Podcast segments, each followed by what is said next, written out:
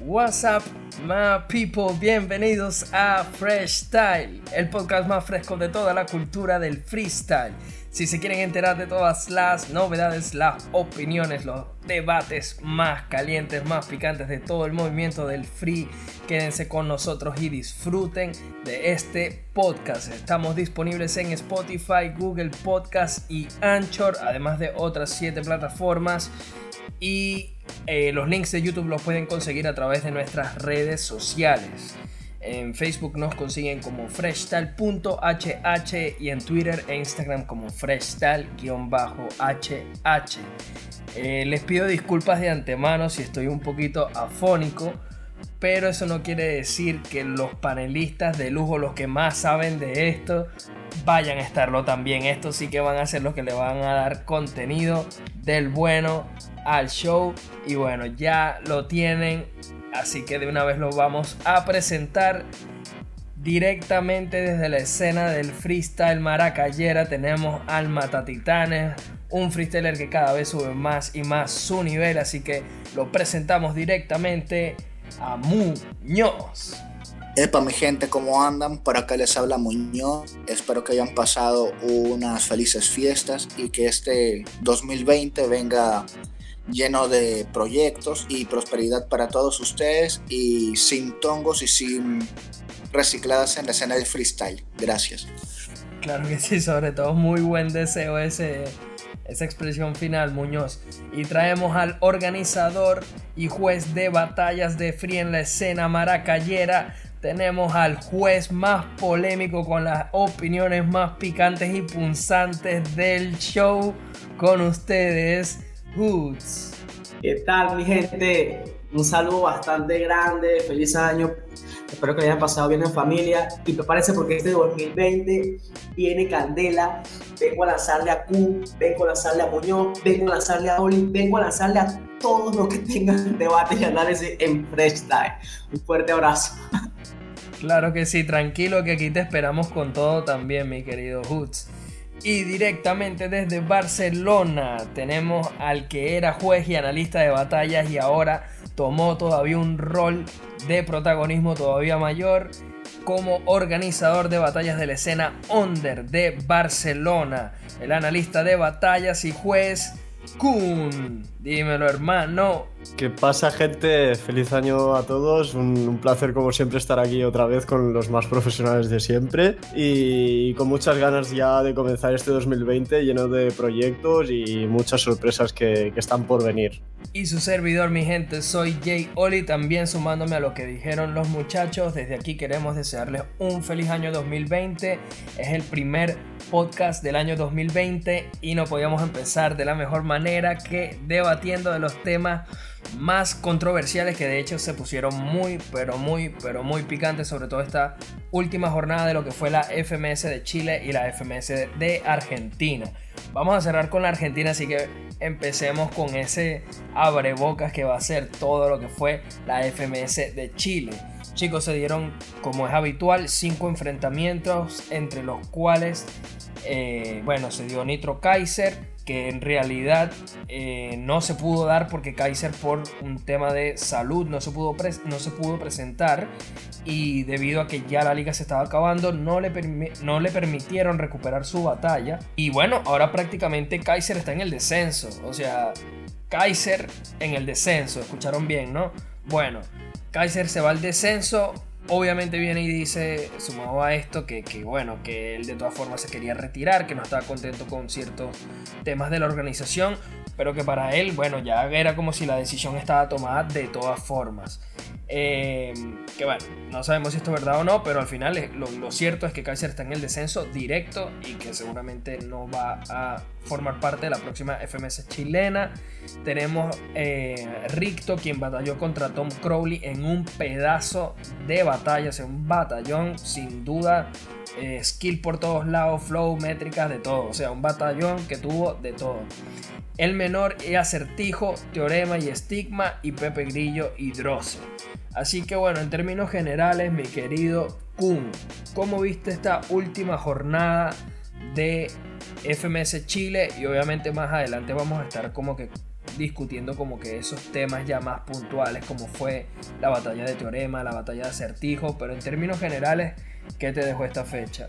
En general fue una fecha que me gustó bastante. A ver, los enfrentamientos obviamente pues ya están acordados eh, desde un buen principio porque al final se guardan como los más polémicos o los que puede que haya más rivalidad siempre para las últimas fechas. Entonces yo creo que, a ver, hubo unas batallas que por ejemplo el menor acertijo, el menor estuvo muy muy bien una batalla que Stigma contra Teorema, eh, personalmente Stigma me gustó muchísimo, creo que puso un nivel bastante, bastante alto contra Teorema, aún así Teorema estuvo mejor. Y la batalla que más me gustó personalmente fue la de Rick Tom Crowley, que son dos viejas glorias de, de la escena y batallar a, a, dos profesionales con la experiencia que tienen es algo que, que se ve, se ve muchísimo y, y, disfruté un montón, la verdad, de esta jornada de Chile. Eh, sí, y bueno, quería preguntarte Kun, eh, hablamos precisamente un poco de lo que fue el menor. Me gustó la versión del menor, parecía que venía como descafeinándose un poco. Y bueno, se da esta batalla con Acertijo, en la cual obviamente si, Acertijo ganaba, incluso si no me equivoco chicos, eh, creo que sacando una réplica y bueno, creo que tenía que ganar la réplica, pero incluso sacando una réplica para él todavía era una posibilidad el título. De hecho, era muy posible que Acertijo se llevara el título. De hecho, yo, yo, lo veía campeón. Se los digo así. Yo, yo veía campeón Acertijo. Y de repente nos encontramos con que, primero que nada, el público se comportó de manera terrible con Acertijo. O sea, no le quisieron gritar nada. Porque la gente dice como que, o sea, los los que han querido como justificar un poco el hecho de, de, que Acertijo no ganó su batalla es que dicen, sí, sí, pero es que Acertijo lo hizo muy mal. Yo digo, bueno, no estuvo por ahí en su punto más alto, pero que también fue como feedback del público, porque si el público no te grita, el público no te alienta, también eso repercute en, en el desempeño del freestyler. Entonces te pregunto, ¿cómo viste lamentablemente este hecho? Y si crees que, no sé, eh, fue culpa de Acertijo en realidad que no se supo ganar el público o, o, que pudo haber hecho distinto quizás como para haber cambiado ese resultado, ¿no? Porque al final terminó perdiendo directo contra una muy buena versión del menor. No, estoy, estoy totalmente de acuerdo contigo. Al final eh, lo que es el, batallero y el público es algo que se tienen que retroalimentar entre sí, ¿de acuerdo? Un batallero que se sienta eh, animado por un público, pues a lo mejor ofrecerá un mayor espectáculo y al final eso hará que el público pues se sienta más animado y otra vez empezar la rueda. Eh, en ese sentido creo que Acertijo no es un freestyler que sepa, ganarse, que sepa ganarse muchísimo el, al público, ¿de acuerdo? Entonces también hay una parte que entiendo que el público pues no pueda reaccionar a como realmente lo debería hacer, ¿vale? Eh, no obstante, sí que creo que el público tampoco estuvo a la altura en cuanto a animación entre Acertijo y el menor. Es cierto que al menos a mí me dio una sensación de que animaba muchísimo más al menor que Acertijo y al final eso creo que sí que, que Acertijo lo, lo, lo notó bastante. Y a ver, al final hemos de tener en cuenta que son, son batallas que el público es, una, es un pilar base en todo esto y, y, al final es algo que puede acabar decantando la batalla. Solo tenemos que ver, por ejemplo, el papotrueno, es algo que hablaremos más adelante, supongo, pero que también, también pasó. Entonces yo creo que sí que, que afectó. Igualmente, Acertijo yo creo que es un, un freestyler que tampoco eh, tiene muchos minutos de oro, diríamos, ¿de acuerdo? No es un gallo que pueda destacar por tener eh, dos cuatro seguidos, a lo mejor sí que te saca un 3, pero es un gallo que es muy constante y tiene mucho 2, ¿de acuerdo? Entonces, en ese sentido, hay mucha gente que se pregunta, hostia, ¿cómo Acertijo está eh, donde está? Pues porque yo creo que al final es un gallo pues con mucha continuidad, que, que, a lo mejor lo que digo no te destacará en un minuto entero como si lo hacen muchos freestylers y por la gente, y por eso la gente tampoco lo recuerda por eso, eh, pero al final está, está ahí, está con constancia siempre, yo creo que es, es lo importante. Te veo asintiendo con, con eso, Hutz, ¿estás de acuerdo con lo que nos cuenta Kun acerca de Acertijo. Sí, porque sabes que ahora que Kun estaba comentando de que Acertijo es un freestyler de, de muchos dos, eh, para como que la gente se ponga como en sintonía, para entenderlo un poco más, es como en el boxeo, ¿sabes? Que uno busca sacar puntos mientras el otro va, va esquivando, me, me explico, o sea, uno va conectando, uno tira, sabe cuándo va a conectar y sabe cuándo defenderse. Siento que Acertijo es como que más de eso que gana las batallas por acumulación de puntos. O sea, ya que prácticamente él es una persona que eh, cuando vas a sumar los puntos de la ronda de Easy Mode, te das cuenta de que tiene prácticamente 10 eh, puntos, un ejemplo. Pero en cambio el otro, digamos que usó en sus seis, en sus seis barras tiene un punto, en otra dos, en otra uno, en otra cero, me explico, o sea, no tiene tanta continuidad y regularidad como lo tiene Acertijo, por lo que entonces a ese le nota un poco más su presencia en la tarima por respecto a los puntos. Ahora, muy bien es cierto que a Acertijo le falta como que esa este, sintonía, ¿no? De integrarse al público. Siento que se le hace muy difícil esa forma de, de, poder conectar con el público y obviamente lo que ustedes comentan es muy cierto, o sea, que el público esté conectado contigo te da como la confianza de poder, aunque sea, improvisar y decirlo al público porque tienes como que ese esa aceptación de lo que tú estás improvisando. Por eso es que eso es vital y es un factor muy importante para un freestyler al momento de una batalla. Ahora, el desempeño del menor para mí es totalmente o sea, súper bueno, porque el menor tiene algo que debido a su trayectoria y debido como que a su carrera y a cómo se ganó a la gente, siento que su manera de conectar al público es 100% segura. O sea, veo que cualquier cosa que el menor haga, cualquier, menor, cualquier cosa que el menor diga, la gente lo apoya. Y ojo, no es que es porque el menor es malo o es porque es un trueno que digamos que a veces la gente como que le grite cualquier tontería. No, es que el menor cuando lanza una barra es muy difícil que sea una barra escasa de contenido o escasa de, o escasa de métrica o escasa de pushline. Por eso es que es importante o sea, destacar de que entre los dos hay algo que los diferencia, ya que digamos que Acertijo es más de punchline, de sangre, pero el menor es más de contenido métrica y de conectarse con el público. Ahora, hay un factor muy importante. Acertijo para mí tiró la batalla, tiró las ganas de, de, de ganarse la FMS, porque viendo, viendo el desempeño de la jornada pasada y de la anterior de Acertijo, me pareció que en esta última jornada Acertijo como que bajó mucho el nivel. Y si muy bien es cierto, yo lo vi a él que en mi tabla de evaluación lo vi que hasta dejó de tener puntos, digamos, que solo por rimar, ¿sabes? O sea, en mí ya no tenía dos, sino uno, entonces como que eso fue como que desvaluando lo que sería el puntaje de Acertijo haciéndolo perder. Yo creo que Acertijo quiso, sabía que tenía que batallar contra el menor, que era un, perfil de gallo súper metriquero, y, yo creo que él pensó, eh, tengo que enfocar la batalla de otra forma, no salir como siempre, porque al final eh, el menor me aplica todas las métricas y con eso ya en los skills eh, se va uno o dos totalmente y me podría ganar. Entonces yo creo que él fue hacer métrica, porque si empiezas a ver las primeras rondas están llenas de métrica por parte del certijo, algo que no es muy común en él. Yo creo que afrontó eh, la batalla en ese sentido diferente, pero con el riesgo de saber de eh, si no acabo de adaptarme bien con la métrica, eh, pierdo la batalla. Si esto me sale mal, si esto me sale bien, gano la batalla. Y al final resulta pues que a mitad de batalla se fue un poco deshinchando y acabó perdiendo, pero al final yo, a mí me gustó bastante el, el perfil de acertijo que vimos que es muy metriquero. En cuanto al menor, yo creo que también tiene mucho apoyo porque es un chaval que viene de plaza y se nota muchísimo eh, por cómo encara él al, contrincante. Es decir, él está todo el rato en, visión con el enemigo en vez de estar mirando al público e intentar ganándose el público. Es curioso porque dices, eh, es el que menos contacto visual con el público tiene, pero que a la vez el público es de los que más apoya. Entonces es como un poco contradictorio, pero al final es eh, un chaval que está directamente atacando todo el rato al contrario y creo que al final es lo más efectivo y el público es lo que ve y al final es como que también se acaban animando por eso.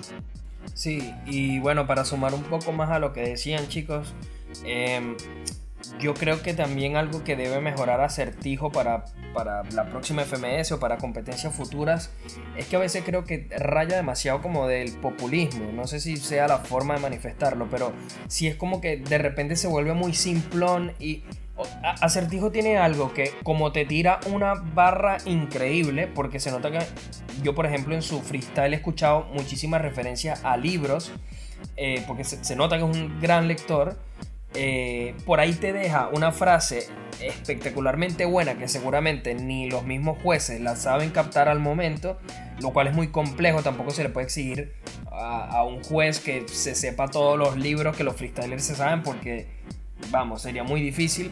Eh, pero de todas formas, como te lanza una maravilla de esas, viene y de repente te tira una frase de falso campeón o algo así, por decirlo de alguna forma, ¿no?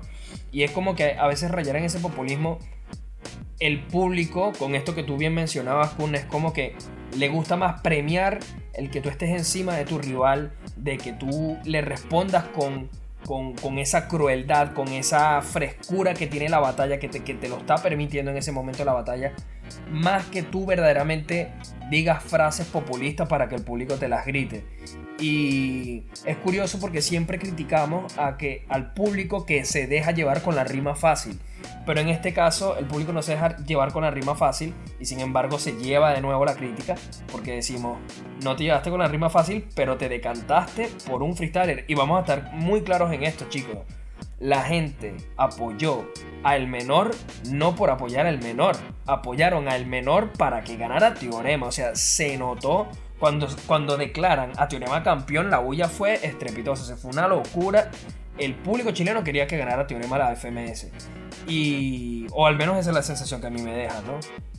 Sí, sí, es un poco como que pues lo mismo que, que, pasó con FMS Argentina, que también se veía al público muy volcado con Trueno y a los enfrentamientos en que Trueno tenía que eh, posibilidades entonces de que alguien se le pusiese por encima, pues también se notaba un poco. Pero bueno, yo creo que al final es un poco pues el favoritismo que uno le tiene a la gente y lo que sin a lo mejor sin darse cuenta al público acaba animando por ello. Entonces creo que es normal también. Sí. Eh, bueno chicos, quiero repasar rápidamente con ustedes cómo quedó la tabla de posiciones de FMS Chile para que precisamente estos puestos de la tabla nos den eh, de qué hablar de otros temas muy importantes también que nos terminaron dejando como conclusión eh, tras la primera temporada de, esta competición.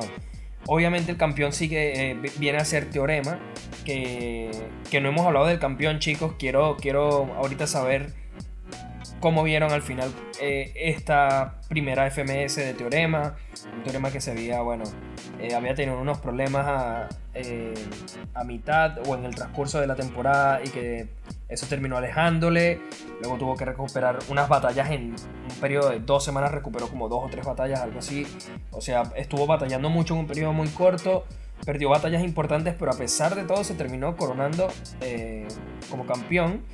Y no solamente eso, terminó por sentenciar el descenso de Stigma que a mí me genera un dolor enorme.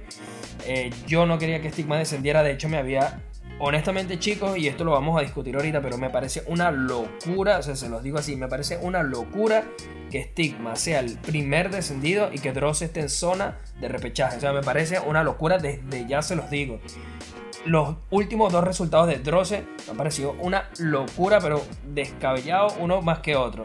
Eh, lo de Pepe Grillo contra Droce fue absurdo. O sea, Pepe lo palició, o sea, lo, pasó por encima y dan réplica. Yo no sé qué vota el jurado FMS Chile, sinceramente. Eh, bueno, nos deja eso.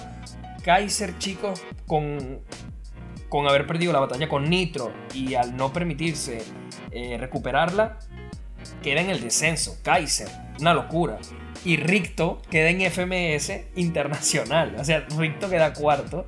Pero entonces ahora, eh, como teorema, debería ir a la próxima fecha de, FMS internacional. Acertijo también. Nitro también. Y Ricto también. Pero Ricto dice que se va a retirar. Al igual que Kaiser también. O sea que es que aquí ya se vuelve una locura. Porque Kaiser dice que él no va a ir a FMS internacional. Y entonces se queda una, se queda una vacante allí. Entonces, ¿a quién se la dan? ¿Se la dan a Stigma o se la dan a otro batallero chileno? Y si se va Ricto, entonces quiere decir que Kaiser iría a repechaje, pero Kaiser también se retira. Entonces Stigma iría a repechaje. O sea, esto se vuelve una locura. Una locura. Pero bueno, eh, para no enrollarnos tanto, háblenme de Teorema, háblenme de Stigma o, de Pepe Grillo, lo que, lo que me quieran comentar de estas últimas conclusiones, Hoots, de, la FMS Chile. Bueno, eh, yo quiero hablar tajantemente de, de Teorema. En lo personal siento que este Teorema no me gustó esta FMS. Eh, al comienzo y tampoco, digamos, después de que tuvo el problema ese que estuvo desconectado y volvió, siento que no tuvo ninguna evolución, ¿sabes? Siento que es el mismo teorema de siempre. Y hay algo muy cierto que lo he comentado en, en, los podcasts que hemos hecho. Eh, a mí lo básico me aburre y siento que el teorema cuando empezó sí me, me, como puede decir, como me flipaba, ¿no? Y me gustaba bastante el teorema, pero ahora está como que más de lo básico y, y de verdad que, que, no me llama mucho la atención, ¿sabes? O sea, es como que yo te puedo decir que eh, cuál es el freestyler que más me gusta de la FMS Chile, te podría decir que el menor. Por el simple hecho de que siento que el menor busca siempre la forma de, de, de, hacer algo distinto, ¿sabes? O sea, cada jornada te sorprende con algo que tú dices, wow, o sea, el menor es una persona, un freestyler totalmente, eh, digamos, que puede acoplar nuevas formas de freestylear o simplemente de, conectar, ¿no?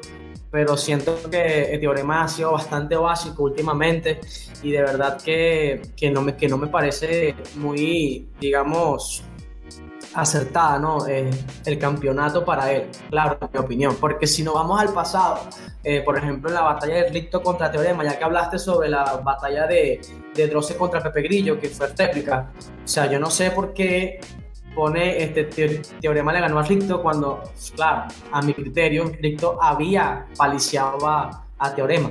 Pero bueno, o sea, son cosas, ¿no? Que como tú muy bien dices, no sé qué votarán los, los jueces de la FMS Chile, pero hay algo muy cierto y siento que en la escena del freestyler, de, perdón, en la escena del freestyle chileno apoyan mucho a Teorema apoyan mucho a Teorema. Y así Teorema diga una rima totalmente ridícula o, o, digamos algo tonto, este, ya como que la gente igual lo apoya y los mismos jueces también lo apoyan. Y es algo que considero que, que, que es como que muy errado, ¿no? Porque se supone que debe existir el, el, este, el ser objetivo pero creo que en Chile le falta mucho eso cuando tienen este, el populismo metido en la cabeza. Ahora, concuerdo contigo con lo de que Stigma se va al descenso, o sea, de verdad que es más, este, muy bien lo sabías, te lo dije, ustedes lo saben desde el principio, de que qué hace Droce ahí. O sea, Droce qué hace ahí. Para mí, Droce qué hace ahí en ese FMS Chile. O sea, para mí Droce no sirve. Lo siento mucho si es muy tajante lo que digo, pero para mí Droce no se adapta muy bien a este formato. Dice muchas cosas tontas, lo cual es algo muy cierto, ¿no? Por eso es que muchos freestylers se están como que este, desuniendo, ¿no? De este formato de FMS por el simple hecho de que hay freestylers que son para este formato y hay freestylers que son más para formatos 4x4, más sangre, más minutos libres, ¿me estoy explicando? O sea, es como que algo que depende de lo que se adapte cada freestyler, pero en mi opinión, la verdad es que para mí debería descender Dross. No sé por qué Dross está ahí, pero bueno, en fin. Y con Pepe, y perdón, y, este con Pepe Grillo, bueno, me parece este, bastante, no sé, no sé cómo decirte, pues, o sea, siento que a Pepe Grillo lo estuvieron en muchas jornadas como que... Con resultados... No lo estaban tomando mucho en cuenta, ¿sabes? Sí. no lo estaban tomando mucho en cuenta, sentía que el público no lo tomaba en cuenta, los jueces no lo tomaban en cuenta y, sin embargo Pepe Grillo nos dejó bastantes rimas buenas en esta, en esta temporada de FMS Chile. minutos de hecho. y, Sí, y, siento que no, que no se le fueron tomados mucho en cuenta y, entonces te pones a ver, a evaluar otros minutos totalmente vacíos y escasos de contenido y la gente está gritando como loca y cuando, y cuando al final de la batalla ves la puntuación de los jueces dices, ah, pero, o sea, ¿qué le evaluaste? O sea, es que en FMS Chile evalúan tonterías sin contenido porque entonces vamos a ir para allá a freestylear todos para ver si ganamos el anillo de FMS, porque me explico, porque, o sea, estúpido, me estoy explicando. Pero bueno, en fin, esa es mi opinión, no sé qué pensarán ustedes.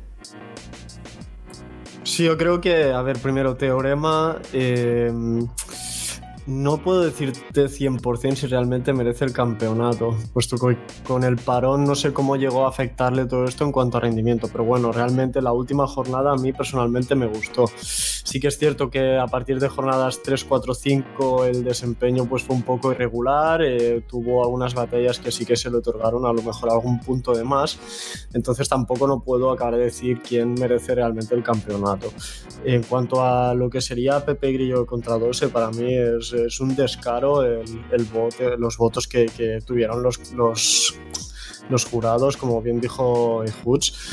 Y vaya, es que era directamente para Pepe. Para mí Pepe es uno de los gallos más eh, infravalorados ahora mismo de, de, Chile juntamente con Stigma. Yo sinceramente no entiendo cómo puede eh, Stigma en este caso descender. Para mí es como un insulto a, a, su persona como, como batallero y al final un poco como a la escena y al recorrido y trayectoria que, tiene en, todo el panorama. Y para mí en su lugar tendría que haber estado Drose, que sí que es cierto que hay que ser un poco pues, sincero y ha tenido una mejora bastante buena desde el principio, pero normal. Eh, el nivel que tuvo en la primera jornada Mm, bueno, creo que no es necesario hablar, pero bueno, es cierto que ha tenido una evolución, pero no ha acabado realmente de asentarse en lo que es el formato y de tener pues peleas a la par con, con otros, con otros eh, gallos. Ha tenido minutos muy interesantes, muy buenos, pero al final los otros han sido demasiado malos y eso al final es lo que yo creo que le ha penalizado. Vale yo creo que lo último para sumar, chicos, ya para, para movernos con la FMS Argentina. Eh, no, obviamente no tenemos nada contra Droce en este show, ni mucho menos, pero o sea, solamente estamos recalcando lo que, lo que es un reflejo de su nivel. O sea, palabras más, palabras menos, sin querer faltar el respeto, es lo que es. Mi problema con Droce, hermano, es que, o sea, sobre todo en esta batalla, o sea, a mí me pareció descabellado el resultado porque Pepe es alguien que es tan coherente en cada frase que tira. O sea, un patrón de Pepe es casi un patrón perfecto porque la primera barra tiene coherencia con la segunda, la segunda con la tercera, la tercera con la cuarta y en la cuarta te remata con un punchline muy bueno. Siempre tiene una respuesta al momento, tiene coherencia, tiene, tiene todo eso y Dross es todo lo opuesto. Dross se rima muy bien y tiene técnicas, tiene skill, tiene un montón de cosas, pero, pero le falta, loco. O sea, eh, repite las mismas barras, al final termina como haciendo más de lo mismo. Y no sé, la verdad es que no, no suma demasiado. Pero bueno, eh, me sorprende y me termina dejando, muchachos, una sensación muy agridulce. Eh, más agria que dulce en realidad la FMS Chile porque me parece raro que el campeón se haya ausentado casi tres jornadas, que el público en la última fecha haya estado en contra de un freestyler como fue el caso de Acertijos. Eso me deja muy triste, sinceramente. Eh, me alegro obviamente por, por Ricto, por Tom Crowley que se terminaron salvando, por el mismo Pepe incluso.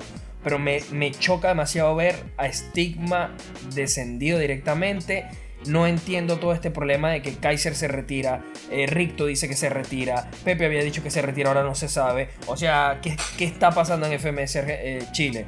Al final como que me queda eh, como que todo este tema muy abierto y con una sensación de, de eh, insatisfacción por completo. Mm, un poco lo resumió todo, que lo que es FMS, y junto también un poco con la frase que dijo Replic, de que al final el rap no tiene formato y aquí se intenta... Eh, a lo mejor utilizar ciertos formatos que se desvinculan un, pico, un poco de lo que es eh, el rap en sí y se acercan más a lo que es el, deporte competitivo. ¿vale? Yo creo que al final eh, son los dos, eh, los dos círculos más grandes de, que, hay como debate actualmente en, en, en, eventos como estos que tienen tanto formato, que es la deportividad y competición y después lo que es el rap. ¿De acuerdo? Entonces, yo en ese sentido es como eh, de toque lo que hizo en ese minuto, cambiando un momento a Argentina y rápidamente, eh, es como se salió de lo que es la competición y se adentró en el rap. Entonces, claro, aquí ya hay diferentes formas de, ver esa situación, pero yo creo que es un claro ejemplo de, de, los dos círculos que he comentado. Mi querido Muñoz, FMS Argentina. Una FMS Argentina que nos terminó obviamente dejando muchísima controversia, muchísimo de qué hablar. Y bueno, quiero de hecho arrancar contigo preguntándote por Em, quizás son batallas que obviamente la más importante la vamos a dejar de último, que es la Trueno contra Papo. Pero bueno, ya que a ti te gusta tanto Stuart, te voy a preguntar por lo que viste de Stuart. Stuart, que es muy amigo de Sub, de hecho, eh, le tocó batallar otra vez Stuart. O sea, yo pensé que, bueno, es amigo de, de, Sub, va a venir frenadito, va a venir tranquilo. No, papá, o sea, Stuart está. Es el mejor freestyler argentino del momento, Muñoz. Sí, primero antes que de seguir este argumento, quiero decir que desde un 2020 sin tongos y se me cayó el internet. Ahí lo dejo a libre interpretación de todos. Y la segunda es que Sí, para mí, a gusto personal y no respetando opiniones, para mí Stuart es el mejor freestyler de Argentina. Y a mí sí me gustó cómo fue Stuart a esta jornada porque él fue con profesionalismo, en el sentido que, ok, puede ser mi pana, mi amigo, todo, pero yo voy a seguir rapeando, no porque tú seas amigo mío voy a relajarme ni nada por el estilo. Más bien, él se mantuvo profesional en todos los aspectos, respetándose también a él como, como freestyler, que o sea, no voy, a, no voy a bajar yo mi nivel por tal motivo, porque ya sería una falta de respeto hacia él. Respetó a todo el público también porque ellos pagan por ver sangre, por ver un batallón, no para que vean como, ah, bueno, son panas ya que se, que se la lleven bien, que se tiren flores, por así decirlo. Y también respetó a Sub, porque si él fue así como que sangriento, por así decirlo, es porque él sabe que Sub también le puede responder de esa manera. No, porque si bajaba el nivel por, o se iba más relajado, ayuda a entender como que Sub no podría valerse por sí mismo. Exacto. Y bueno, ya que estás tocando ese tema, te voy a meter en la candela de una vez porque obviamente escogí esta batalla para ponerla en contraste de lo que ocurrió con De Toque y Clan. Hay que decir algo, y es que se estaba como que corriendo el rumor de que antes, la, antes de la batalla de De Toque contra Clan, habían batallado Nacho contra Cacha. Ya después de haber ocurrido la primera réplica, después de la primera réplica, Muñoz se dijo que Cacha se dejó ganar, ¿verdad? ¿Para qué? Porque Cacha ya no se jugaba nada. Que, que bueno, Cacha y Trueno, perdón, que Cacha y Nacho son amigos. Que eso le iba a ayudar a Nacho a salir de la zona de repechaje, etc. De toque, viene y se manda un minuto nefasto en el Easy Mode. No recuerdo si el Easy o el Hard o los dos. Yo sé que no utilizó las palabras, pero para nada. El Hard, el Hard fue. Ajá, el Hard, ¿no? Ajá hermano, este tipo no utilizó ni una sola palabra, o sea, se, salió del formato, o sea, se, lo pasó por, por, los huevos. ¿Qué vamos a decir de eso, Muñoz? O sea, explícame tú qué está haciendo de toque. Claro, él alega de que, claro, de que Clan es su amigo, de que primero está un amigo antes que una competición, pero hermano, hay gente que está pagando un ticket para irte a ver, para ir a ver una batalla profesional. Eh, tú no te estás jugando nada, pero Nacho se está jugando algo. O sea, eso es irresponsable, es poco profesional. De Toque está siendo buen amigo. ¿Qué debió haber hecho? O sea, háblame de esta polémica porque precisamente lo que dijimos de Stuart y Sub habla muy bien de Stuart, ¿no? O sea, es un profesional, eh, respetó a su amigo dando su mejor nivel. ¿Qué, ¿Qué decimos entonces de, Toque? Para una persona que lleva tanto tiempo en el panorama del freestyle ya esas, estas cosas ya te da ya te da a entender de que no importa cuántos años tengas sino el respeto que tú tengas a tu rival a toda la comunidad como tal pienso yo.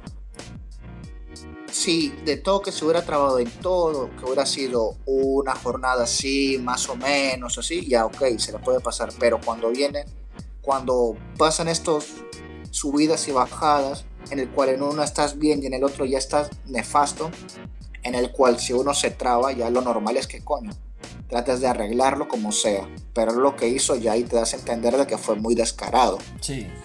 Entiendo que quieras ser buen amigo y todo, pero y que quieres que se salve clan, pero hay que entender de que si clan descendiera, iré al repechaje. O sea, me estás dando a entender de que Clan no puede batallar el repechaje. Claro. Y en tal caso, en el peor, en el peor de todo, es que descienda. Dime tú, ¿qué, ¿qué le va a afectar a Clan en el sentido de que él no es un desconocido? En el tipo, lo que pasó con Hunter que descendió y ya casi nadie lo nombra, Claro. nadie sabe dónde está, nadie ya no va a tantas competencias, pero Clan ya ha forjado tanto. Yo creo que tiene una compañía discográfica, él así descienda, le van a seguir saliendo competencias. Y si no le salen competencias, le van a salir canciones, donde sea. O sea, de ni uno ni otro sitio no, no entendí esto. Por más amigo que sea, hay que ser profesionales. Si quieres ser amigo, solo amistad y ya, mejor que sea batallas en plaza, en calle, así y listo, pues. Donde no, no haya nada pues de por medio. O vas a freestylear con tus panas y ya. Eso es todo. Exacto. Eh, dale, Hoots, dale, que te veo con ganas de hablar de esto, dale. Por eso lo hago. Agua, agua, agua, agua, agua. Bueno, mira. Hay algo muy importante y aquí es cuando gente tiene que buscarse las palomitas, la soda, el refresco, cualquier cosa, porque se viene lo... Mira, este, primero, eh, si, me, si me equivoco, me corrigen por favor. Tengo entendido que la tabla de ascenso de FMS Argentina son Wolf, Mecha y Zaina, ¿correcto? Correcto. De momento. ¿Qué pasa? Claro, de momento. Pero bueno, vamos a hablar como está de momento. Claro. Eh, de toque hizo eso porque sabe que Clan no le puede ganar a Zaina. Listo. A nada. Ya, eso es todo. porque, o sea, mira, de verdad que me parece algo totalmente fuera de lo profesional y ético en un freestyler. Sabemos muy bien que existe la hermandad entre el free, entre los raperos. Sabemos que hay un código, sabemos que eso es- se nace, ¿no? O sea, desde el inicio prácticamente se crea ese vínculo de amistad prácticamente irrompri- irrompible, pero hay algo muy cierto, que cuando estás montado en una tarima, tienes un contrato con una organización totalmente importante, tú tienes que hacerle entender al público que tú eres totalmente profesional.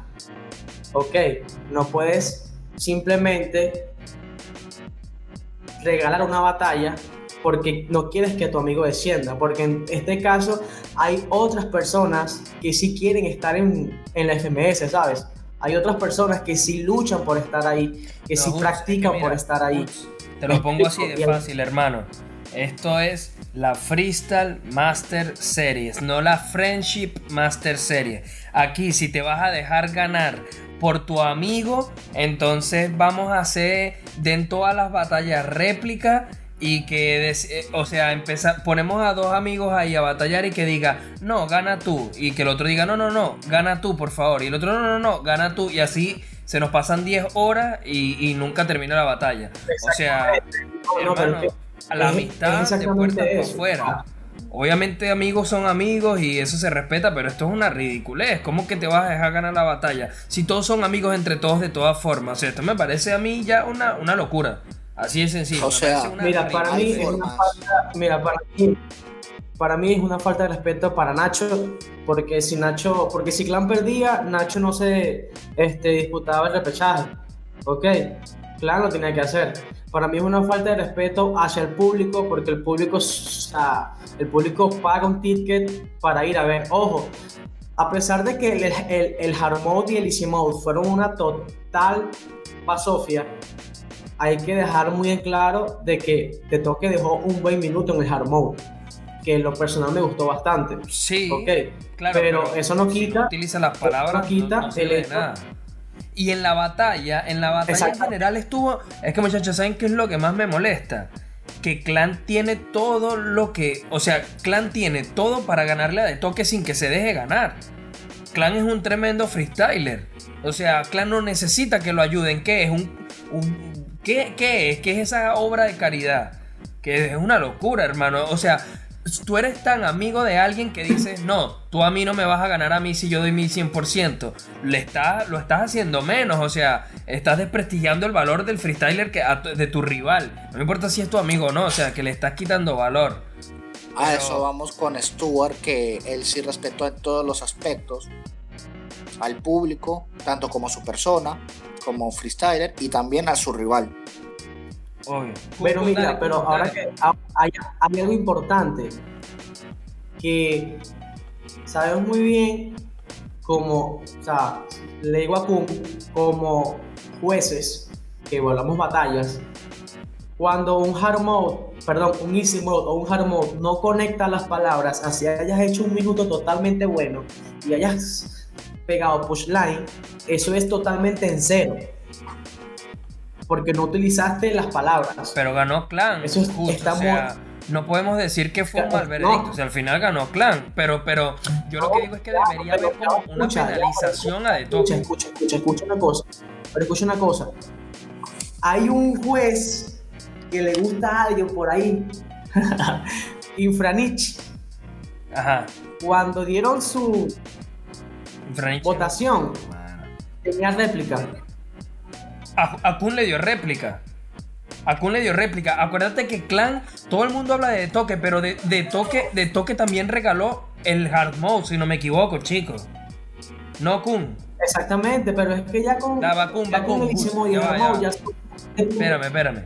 Espérame, espérame, espérame. dale, Kun, dale.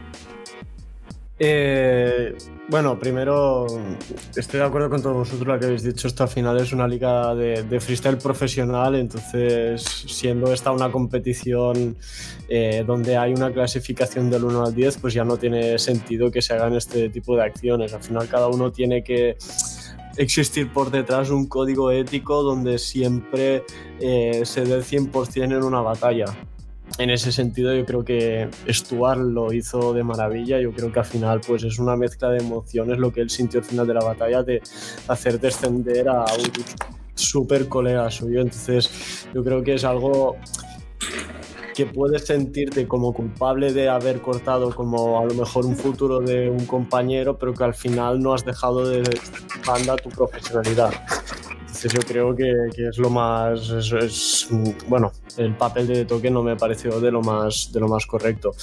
Eh, aún así yo personalmente a nivel de votación sí que, eh, claro, yo la forma de, votar un hard mode es primero el rap y después la parte competitiva que le incluye la palabra. Entonces yo si para mí hace uso de esa palabra, para mí eso es un puntaje, pero también el hecho de que rapee implica que también se le otorga un puntaje. Entonces eso para mí no, aunque él lo dijese que ponerme cero, para mí no es cero tampoco, porque al final está rapeando, está improvisando y al final es de lo que, se trata aquí, de venir a rapear y adaptarse al formato. Entonces hay un puntaje para el rap y un puntaje para, para el formato. Y en este caso mm, no es que se quedó callado, si se hubiese quedado callado entonces para mí sería cero. Pero como también estuvo rapeando y estuvo improvisando, pues para mí esos son puntos que se le tiene que otorgar independientemente de que a él, de, de que él no quiera que se le Muy interesante. este es mi punto de vista. Claro. Eh, muchachos, una pregunta. Eh, si, si hubieran estado en esa parte del jurado, ¿ustedes qué hubieran hecho? Porque, ok, ya fue clan, pero se dio esto de, toque que, que, fue poco profesional. Ahora me doy yo a pregunto, si estos cuadraron es para que pasara así clan y de toque, ¿se lo hubiera dado clan independientemente o se hubiera votado réplica hasta que sigan, porque si trataron de hacer esto con motivo de, de beneficiar a Clan, de Toque y su persona, ¿qué hubieran hecho ustedes? Bueno, en ese caso no sé. Yo considero que lo que hizo de Toque es irrespetar el formato. Yo como juez, si tengo eh, una forma, o sea, tengo unos requisitos para evaluar, yo, yo, este soy yo, yo lo habría descalificado. ¿Qué quiere decir? Que no me importa que también lo haya hecho de toque de ahí en adelante. O que tan mal lo haya hecho Clan, ya para mí Clan ganaba la batalla por descalificación de, de toque. Porque es una. Porque para mí, es un irrespeto a la competición. Porque si tú vienes a una competición que se ha esforzado en poner estímulos creativos para que tú hagas freestyle. A ver, yo respeto muchísimo el punto de Kun y, y, es que estoy muy de acuerdo con él. Yo estoy muy de acuerdo con él porque hoy por hoy se evalúa tanto la parte deportiva que nos olvidamos que estos son batallas de rap y nos estamos olvidando del rap dentro de la competición. Ahora bien, eh, dejarte ganar una batalla a mí no me parece ni rapero, ni freestalero, ni, ni deportivo, ni nada. O sea, eh, eh, la amistad es brutal, pero yo por ejemplo he visto a batallas como por ejemplo RC contra, contra Hander en FMS, donde Hander por alguna razón, no me acuerdo cuál, no podía rapear y RC no le tiró sangre. Y los dos hicieron freestyle. Entonces tú siempre tienes que dar tu 100%. A mí me parece una falta de respeto no dar tu 100% a un público que te está pagando la entrada, a un amigo que está batallando contra ti. O sea, ya, ya, tan sencillo como eso. Me refiero a que si buscábamos descalificar, por ejemplo, a De Toque, a ya penalizarlo y a darle los puntos a Clam, en cierta forma también estamos dándole lo que ellos buscaban. ¿Me, explico? En ese sentido, que se hubiera hecho si ellos. Bueno, yo, yo Muñoz habría hecho algo más. Y yo lo puse en Twitter, lo pueden revisar en mi cuenta. Yo dije que en mi opinión de toque debería ser penalizado con puntos. Ok, así. Si a de toque le quitaban 3 puntos, de toque pasaba al puesto de repechaje y subían Nacho y Clan. ¿Me entiendes? Entonces ahí ya tú estás incentivando al freestyler de, loco, yo no me voy a jugar mi puesto en esta liga por irme yo al repechaje por salvar a un amigo y ahí te va a dar su nivel más alto. Porque eso es lo curioso. Si la batalla hubiese sido entre Clan y de Toque y ellos dos hubiesen sido los que se disputaran el puesto de repechaje, ahí ni amistad ni nada. De Toque hizo eso porque de Toque no se jugaba nada. ¿Me entienden? O sea, ahí es donde yo digo que hay un irrespeto. Porque si su, su propio pellejo hubiese estado ahí en tela de juicio, en peligro, él se hubiese salvado. Eso sin ninguna duda. No me importa, no, que amigo, amigo, ahí sí no hubiese importado la amistad. Ahí él hubiera, eh, habría ido a salvarse. Pero bueno, chicos, no quiero rayar tanto más de este tema porque todavía nos queda mucho. Hay que hablar de la FMC Argentina. Eh, es más, vamos al grano, chicos, porque se nos va a acabar el tiempo y no quiero, quiero que toquemos este tema bastante bien. Trueno contra Papo.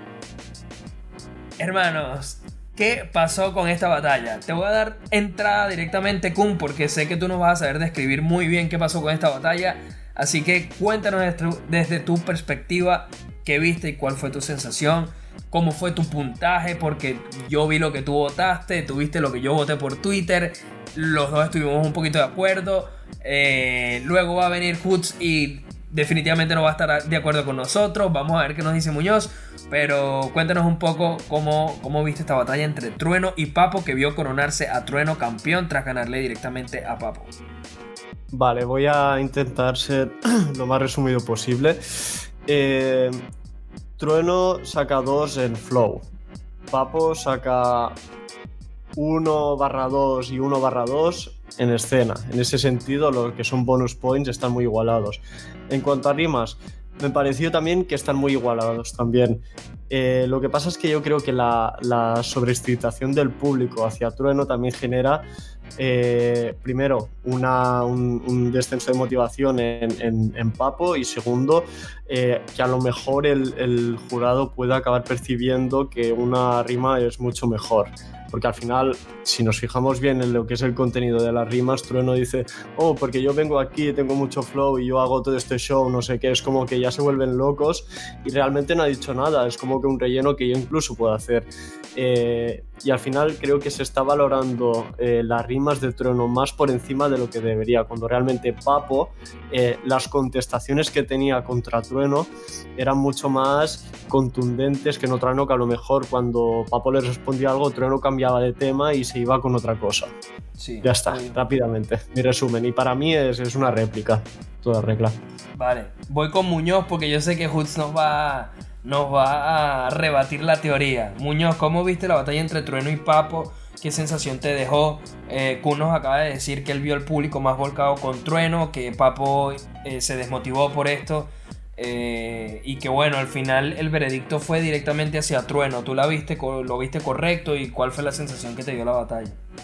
Mira, yo solo voy a ser claro ahorita, rápido, porque Humberto tiene mucho que decir en este momento, así que solo te voy a decir que Papo ya segunda vez cebollita, como le dirían, no se le ha visto cómodo, en cambio a Trueno sí se le vio suelto. Lo único que puedo rescatar de todas las rimas que me gustaron fue esa de la proyección de los sueños frustrados de Pedro y comparto también lo que dice Kun de que por más que el público esté con uno que está bien, que motiven, también hay que darnos cuenta que eso desanima a la otra persona cuando solamente están volcados con uno y no con el otro.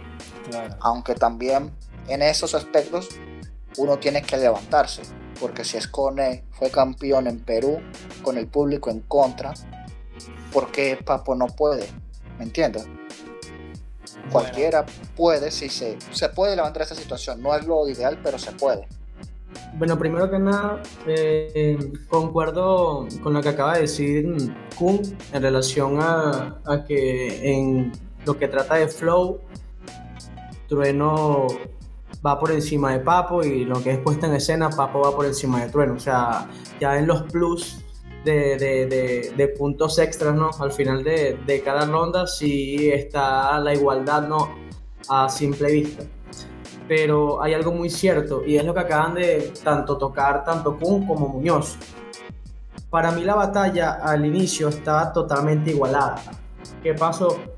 Hubo un momento en la etapa de la batalla en donde, el, en donde como que Papo se empezó a sentir un poco desanimado debido a tantos gritos del público hacia las limas de trueno. Y eso hizo que Papo, por más que sea, bajara un poco el nivel a mi perspectiva, ojo, o sea, con respeto la opinión de cada uno de ustedes, pero en relación a como le dije a ustedes en el podcast pasado, eh, Trueno vino con mucha confianza. O sea, Trueno después de haber ganado la Nacional, se, vino totalmente distinto a la siguiente jornada de FMS. Y hay algo muy cierto, hay algo que afecta mucho a Papo, que Papo es muy confiado. Me explico, Papo es un freestyler que tiene la confianza muy grande y, a veces suena como que un poco contradictorio, ¿no? Que un freestyler debe tener la confianza al momento de montarse en una tarima, pero a veces esa confianza te puede jugar en contra esa confianza es un arma de doble filo, porque seguramente estás muy confiado y piensas que vas a ganar, pero el momento que estás en la tarima y tienes a tu contrincante que te está tirando buenas rimas, te está tirando buen flow, buen push line, entonces como que te sientes un poco como que nervioso debido a que, sea, siento que lo estoy haciendo mal, tu mente empieza a jugar contigo y ahí, ¡pam!, bajas. Y hay algo que es muy cierto. Eh, a veces el freestyler no, no se desanima por las expresiones tanto de sus compañeros o las expresiones de los jueces, sino que uno como que ve hacia el público y esperando, es como una exposición, ¿sabes? Cuando tú estás exponiendo algo y esperas a que una persona te asienta con la cabeza mientras tú hablas, porque te da como esa confianza de tú seguir hablando, así esté mal lo que estés haciendo, ¿me estoy explicando?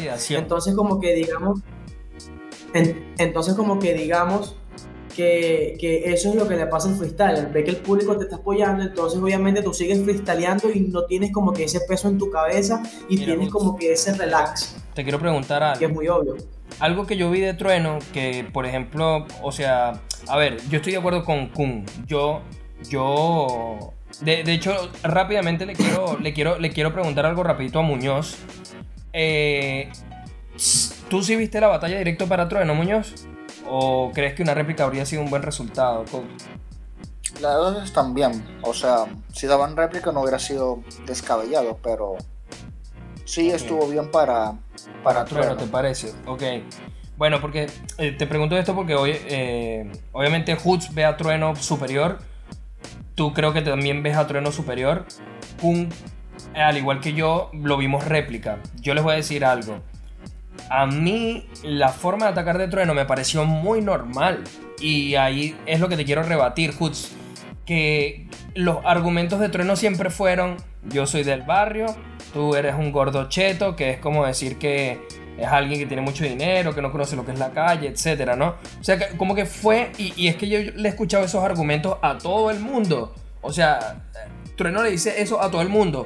Yo soy de la boca, yo soy del guero, tú eres un cheto, tú eres un... Mira, o sea, o sea, en toda la una batalla anécdota Ajá. de, de Trueno de esos, de esos argumentos que tira siempre, yo soy rapero, fue en una batalla contra Blon que, Sí. que Trueno le dice, yo soy rapero desde que estoy en la panza de mi madre, una vaina así. Y Sí. luego Blon le responde con un rapero ahí que debería conocer Trueno y Trueno, yo no sé quién es ese. Me dio mucha Sí. risa. Ese argumento ya lo, lo jodió. Sí.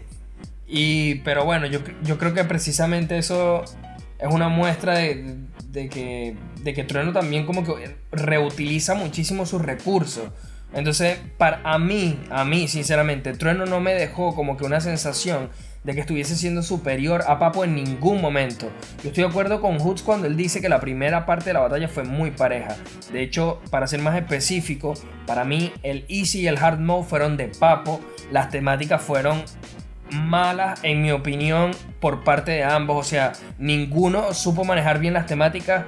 Hubo una temática que no recuerdo exactamente cuál fue, creo que era ideas, que me parece súper abstracta y ambigua. Por un lado puedes sacarle mucho material, pero por otro lado es tan abierta que imaginarse un punchline con una temática como esa me parece súper compleja. Y luego, eh, ya voy contigo, Kun, ya voy contigo. Eh, luego vienen los personajes contrapuestos en la que Trueno para mí ahí sí le pasa por encima a Papo y voltea. eh, viniste confiado y se dio vuelta la tortilla. O sea, ahí Trueno volteó la tortilla por completo y se adueñó de la batalla. A partir de ese momento recuerdo que Papo, después de los, de los personajes contrapuestos, tiró una barra de, de que el público no me apoya o de que estoy rimando contra 15.000 de ustedes, algo así dijo, o sea, ahí, ahí se notó por completo que Papo ya ahí le había afectado demasiado el tema del público. Yo Eh, pienso que ese es, el, ese es el problema, que no hay que, sí hay que tener confianza y eso es lo fundamental, porque esa confianza te da como que, ok, este puede ser el mejor, mejor que yo, pero yo no me voy a dejar ganar, pues no me voy a dejar joder. Y otra cosa es confiado que, ah, bueno, este no, yo ya le gané. Sí, Uno tiene que ir con la convicción de ir por todas a ganar, más no decir que ya eres ganador correcto. hasta que des todo. Kun, kun. Sí, yo creo que al final todo se resume un poco en, en lo que es eh, la palabra contenido. Eh, Papo, Truene, eh, Papo tiene un contenido más trabajado que Trueno y Trueno tiene un contenido medio trabajado, además de más repetitivo. ¿De acuerdo? Entonces yo creo que eh, en cuanto a la batalla, para mí no fue una gran batalla, fue una correcta batalla. El- tienen menos de 100 puntos cada uno. Y sí que destacar, por ejemplo, un minuto de, de temática de, de Trueno que me gustó bastante, pero yo creo que, por ejemplo, donde se refleja mucho el, el público está volcado en Trueno, Trueno dice algo, Papo se lo rebata, no hay una buena reacción del público y así vuelta a, empezar, que al final dices, hostia, es, es una ronda que, que, puede ser fija de Trueno. A mí no me parece. Yo creo que esto pasó en el Deluxe, ¿de acuerdo? En el Deluxe es donde Trueno empezó a tirar algo, todo el rato Papo contestaba, pero no recibía una alimentación del público como para estar motivado. Aún así, Papo, yo creo que el contenido que tuvo en el Deluxe también eh, estuvo mucho más trabajado y donde sacó también bastante ventaja. En concreto fueron, al menos personalmente, 5 puntos. 5 puntos en esa ronda. Que claro, al final si es Trueno hubiese tenido un contenido decente, sí que hubiese sido una batalla para mí de, de Trueno. ¿De acuerdo? Entonces yo creo que resumiendo es una batalla que se decidía mucho a, a, rondas, porque por ejemplo en una ronda uno le sacaba 5 o 6 puntos al otro y en otra ronda pues a la inversa. Y al final yo creo que, que es como una dos montañas rusas que acaban coincidiendo. Ok, bueno, para que mis estimados no me lancen mucho. Ojo, mira, claro está que el, en el podcast pasado yo mencioné de que mi campeón era, era Trueno, pero yo sí te comenté justamente a ti, Oli, que, que yo veía que eso iba a ser réplica y que después de la réplica iba a ganar Trueno. Ojo, no me han preguntado mi veredicto, más solamente me han preguntado, más solamente han afirmado que obviamente yo apoyaba a Trueno. Y sí, cierto, claro, yo no voy a, a, descartar que yo dije eso, porque yo sí estaba colocando a Trueno como campeón, pero no me han preguntado cuál fue mi criterio evaluativo. Dale, pues, sorprende. Muy bien sabes, muy, muy bien sabes, Oli, y todos ustedes que me este, frecuentan conmigo, eh, prácticamente a mí, a mí una batalla llena de mucho flow y escaso de contenido no me agrada no me gusta. Yo creo que lo he estado diciendo en los podcasts que a veces siento que el flow lo toman demasiado en cuenta y la musicalidad cuando en realidad no es lo vital en una batalla de freestyle. Porque en realidad lo vital para mí una batalla de freestyle es que tú debes tener en, lo, en la punta, en lo más alto, el contenido. Y ya tienes que irlo este, complementando, ya sea con flow, ya sea con métricas, ya sea con musicalidad, ya sea con, con, con, me explico. Pero yo creo que esa es la punta de la pirámide, el contenido. Ojo está, claro está que para mí, al momento de ver la batalla, como muy comenté, sí vi la batalla igualada. Y como dice este Kun, en la ronda de Lux, Ahora, yo vi a Trueno un poco por encima, pero ojo, no mucho, como uno o dos puntos. Pero ya en el 4x4 sí me pareció que Trueno estaba tirando muchas cosas básicas. Y ya Papo, sí, se le, sí, Papo sí estaba atacando, pero la gente no le apoyaba no le apoyaba, no le apoyaba. O sea, yo sentí la batalla totalmente igualada al principio, luego vi a Trueno que en los personajes pues, contrapuestos, en donde como que, tuvo un poco de encima, luego vino este, la ronda de minutos a sangre, en donde vi a Papo por encima solamente un poco, y luego vi, o sea, fue como que cada ronda para cada uno. Y al final, para mí, yo decía, era, o sea, yo vi a mi criterio, réplica, o sea, fue réplica por o sea, no la evalué con el, con, con, con, con como yo la evalúo, solamente lo, lo, lo hice a, a, oído y a vista, obviamente. Y para mí era una réplica, o sea, no era directa para Trueno. Ah, no era, en ningún momento fue directa para, ni para Papo ni para Trueno. O sea, para mí fue una batalla totalmente igualada. Ahora, que haya salido campeón Trueno, obviamente que a mí no es que yo, yo diría que, que, que no me agrada la idea, claro está. Pero obviamente hay que ser profesional y objetivo y al momento de debatir hay que dar lo que, lo que uno espera en la batalla, porque una cosa es que yo quiero que este, mi equipo de fútbol salga campeón, pero resulta que jugó malísimo y terminó empatando, o sea, se, se, lo merecía el otro, o sea, en realidad para mí era una réplica, ahora después de la réplica no sé qué hubiera pasado, porque supongo que si Papo se hubiese colocado las pilas bien recargadas en el sentido de que no, no le hubiese afectado tanto la, la, la, la empatía del público, yo diría que Papo se la llevaba después de la réplica. Pero bueno, así fue como los jueces lo decidieron y ya está. Pero yo hubiese dado una réplica. Bueno, muy interesante esa conclusión, sobre todo, mi querido Hoods. Eh, también quiero destacar, chicos, de esta competencia, porque creo que no se nos puede olvidar. MKS quedó segundo. Eh, me ha gustado muchísimo la temporada de MKS. Creo que lo ha hecho muy bien y al final termina llevándose una segunda posición muy merecida. Eh, Papo lamentablemente queda tercero, Cebollita ahora, en Argentina le dicen Racing, en México le dicen Cruz Azul, Eterno Segundón. Eh, pero bueno, una lástima por Papo, la verdad yo lo veía. En el mundo le dicen Holanda. Exacto. Y en Venezuela viene a ser, no sé, el Caracas. ¿Qué sé Inmigrante. El, cara, el Carabobo. Inmigrante, sí, verdad que sí. Ah, este sí es pasado. No, mira. Este... pero mira, una cosa que. No, no, escúchame, y, escúchame, y, y, y, escucha, iba a decir una cosa, pero, o sea, para, para digamos, eh, como que reírnos un poco. Y en España, ¿qué sería? ¿El español? el español es Replic. pero no se lo digas a Kun porque. ¿Ah? Yo no digo nada, me, quedo callado mejor. Dímelo, solo una cosa que decir es que Papo quedó también, esto le había pasado en Red Bull y luego fue campeón. Ah, bueno. Yo creo que Papo, va a ganar esta temporada, hermano. Ojalá se quede, ojalá compita. Se lo merece, la verdad que se lo merece. ¿Esa es eh, tu predicción del 2020? Yo espero que sí, mano. Pero ojito, que los que vienen en ascenso Mecha. Bueno, Wolf por ahí no tanto como para campeonar, pero ojo a Mechito, yo. Mecha campeón. Mecha ah, campeón. Mecha este campeón. Lo digo una vez para que sepan. Te puedo, decir que a diferencia de España, aquí el que el que de un nivelazo así monstruoso puede, puede ganar.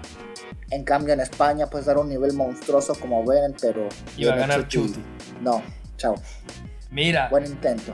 Otra cosita. Sí, ahora que estará también Gacir, es un poco que puede optar a título o puede irse abajo del todo. Es como puede estar arriba o abajo, depende de cómo eh, coja el ritmo. Gacir, Gacir me suena mucho como a Walls, que en su momento sonaba mucho que a destronar a Chuti y terminó como quedando en tierra de nadie. Eh, una cosita que quería decirles, chicos. Eh, hemos, claro, lo mencionó Muñoz en, su primera participación, pero no nos olvidemos de Stuart para el año que viene. Ojo al nivelazo que está dando Stuart. Para mí, candidatísimo al título. Tú serás campeón, Stuart, de todo: de Red Bull, de BDM, Supremacía, de Coliseo, de todo. De Coliseo. de KD Battles. De KD Battles, sí, de KD. Y, y bueno, Nachito, si estás escuchando esto, por favor no desciendas. Este, nada, mi gente, eh, con esto hemos llegado al final de este podcast. La verdad es que estuvo muy bueno, muy bueno. Espero que sigan dándonos todo el apoyo en este 2020, que vienen cosas muy chéveres, muy buenas. Ya lo van a estar viendo próximamente. Estamos reestructurando nuestro canal de YouTube. Ahora no está en el canal de Jay Oli, sino que se llama directamente Fresh Style. Así que ya lo pueden ir a seguir directamente. Poco a poco vamos a empezar a subir los videos de esta temporada. Y nada, agradecer como siempre a Kun, lo consiguen como arroba Kuncito en redes sociales, a Hoots lo consiguen como hoots.chh y a Muñoz, obviamente esto es Instagram, eh, pero en Twitter también, y si no se meten en una cuenta y lo siguen en la otra, tranquilos que lo van a encontrar. Eh, a Muñoz lo consiguen como Munoz.99, a mí me consiguen como JJR10. Pueden seguir a Freshstyle en Facebook como freshstyle.hh, en Twitter e Instagram como freshstyle-hh y pueden escuchar y disfrutar de este podcast en Spotify, Apple Podcast, Google Podcast, YouTube y todas las plataformas disponibles. Tenemos últimamente pedazos de clips exclusivos, pedazos de clips que nos salen en el episodio, pedazos de clips exclusivos para Instagram, así. Y bueno, para, para, Facebook también los estamos subiendo. Vamos a empezar a subir también material para Twitter. Así que ya saben, síganos allí para que escuchen esos pedazos que editamos exclusivamente para redes sociales. Les agradecemos directamente desde aquí, mi gente. Nos vemos la próxima semana y como siempre, stay fresh.